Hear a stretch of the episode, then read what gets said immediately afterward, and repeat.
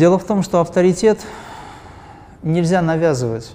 Вы не можете это сделать, особенно э, детям, которые не чувствуют этого. Родители хотят казаться кем-то очень важным, но если ребенок не видит этой важности, значит в этих людях, в этих родителях нет энергии духа. Когда энергия духа присутствует, то у ребенка не возникает проблем с тем, чтобы уважать родителей. А для того, чтобы присутствовала энергия духа, то есть проявленная воля, родители должны обладать этой волей, то есть они должны были работать над собой и готовиться к рождению. Проще говоря, духовную силу развивать. Но, допустим, этого не произошло. Что сделать в этой ситуации? У ребенка есть интересы, есть качества, которые он в себе несет. Он родился с этим. Если родители научатся уважать эти качества в ребенке, то ребенок обязательно начнет уважать родителей. А понятие авторитет – это навязанное понятие. Что значит авторитет? Я лучше, чем ты, ты должен меня слышать или слушать, ты должен делать, как я говорю, потому что я авторитет. Где в этом любовь, уважение, где в этом союзничество, сотрудничество, творчество? Где в этом принятие? Нет. Если родители учатся слышать своего ребенка, они погружаются в его интерес, они создают условия, чтобы этот интерес можно было реализовать, то ребенку будет очень интересно с такими людьми. Он будет уважать своих родителей за то, что они помогают ему. Я думаю, это лучше всего. Касательно всех этих гаджетов, телефонов и айпадов, я считаю, что маленькому ребенку их давать не стоит.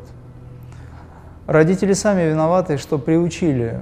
Было так, приблизительно, я очень часто замечаю это. При мне, в общественном транспорте, может быть, где-то еще.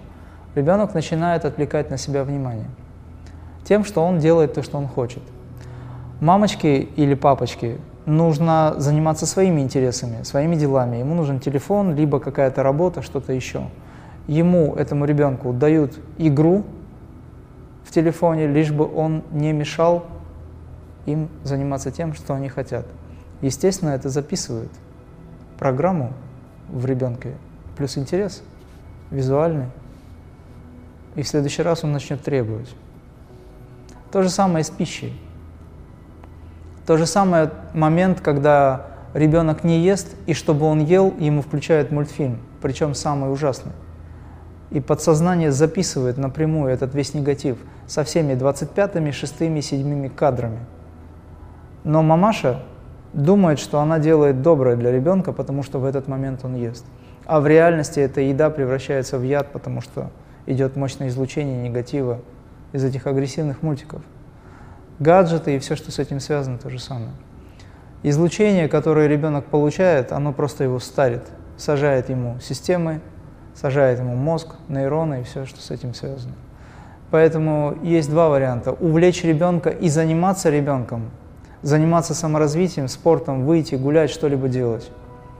Что-то, что его будет формировать, будет формировать в нем новый интерес, либо превратить его в вопросительный знак ребенок должен носиться туда-сюда, он должен быть как мотор.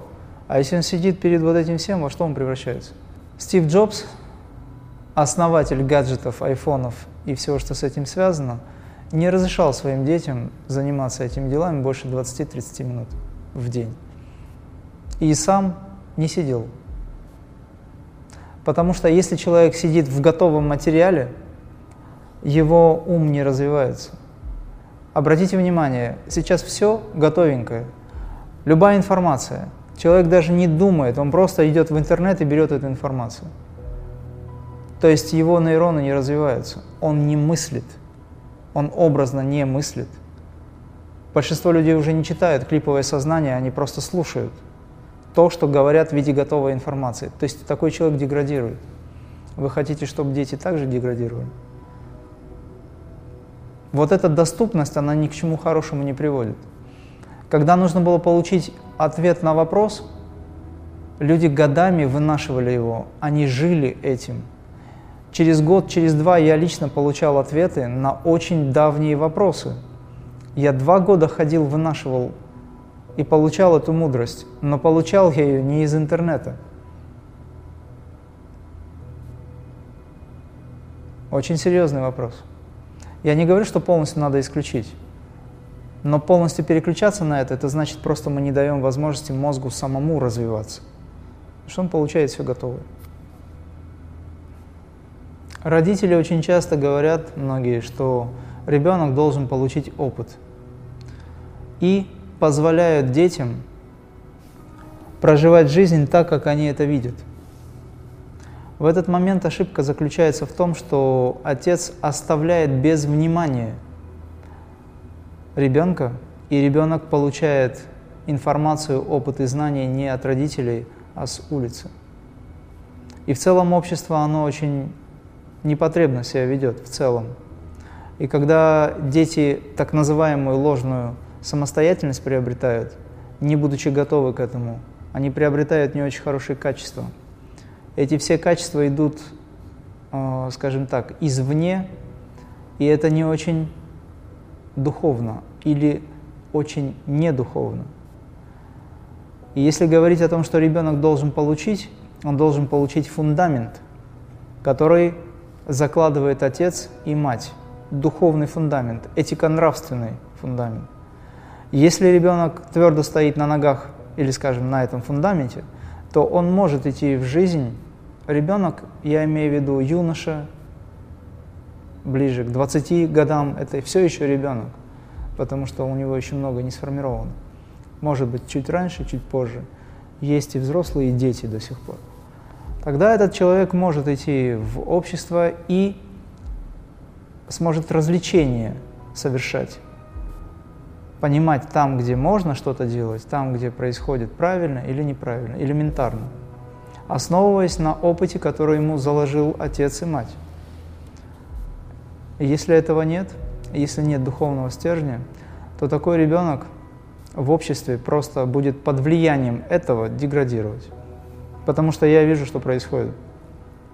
Те, э, скажем так, поступки, которые сейчас многие совершают, я не осуждаю никого, но это же видно, очевидно, для многих. То, что раньше считалось зазорным, сейчас уже считается в порядке вещей. Вы же видите сами, что происходит. Поэтому требуется понимание. Люди далеки от истины. Мы уже не говорим о том, что такие понятия, как безусловная любовь, мир, покой и ненасилие, это все должно стать нашим, будучи основанием, должно стать тем, что является просто естеством поведения человека, да, в самом человеке, его, ну, даже не инструментом, а просто естественным процесс должен быть. Это должно быть основным. И даже об этом не надо думать, просто человек должен быть таким. А у нас получается, что нам приходится эти качества развивать, уходя от демонических качеств. Поэтому духовная практика очень быстро трансформирует человека и выводит его на путь так называемого самосовершенствования, где основанием является этиконравственный момент. В йоге он называется яма, не яма. С этого начинают все. В крие практике мы, используя метод святой науки, универсальное знание, пробуждаем в себе качества, заложенные свыше. И если люди практикуют крия, они изнутри становятся теми, кем хочет их видеть Бог, Творец. И для этого не надо совершать много усилий, кроме того, чтобы практиковать. А если человека сейчас, несмышленыша, отправить в общество, а родители будут говорить, да пусть получает опыт, то он получит опыт и закрепит его именно тот, который ему навяжет концепция общественная. И я не думаю, что это лучший вариант.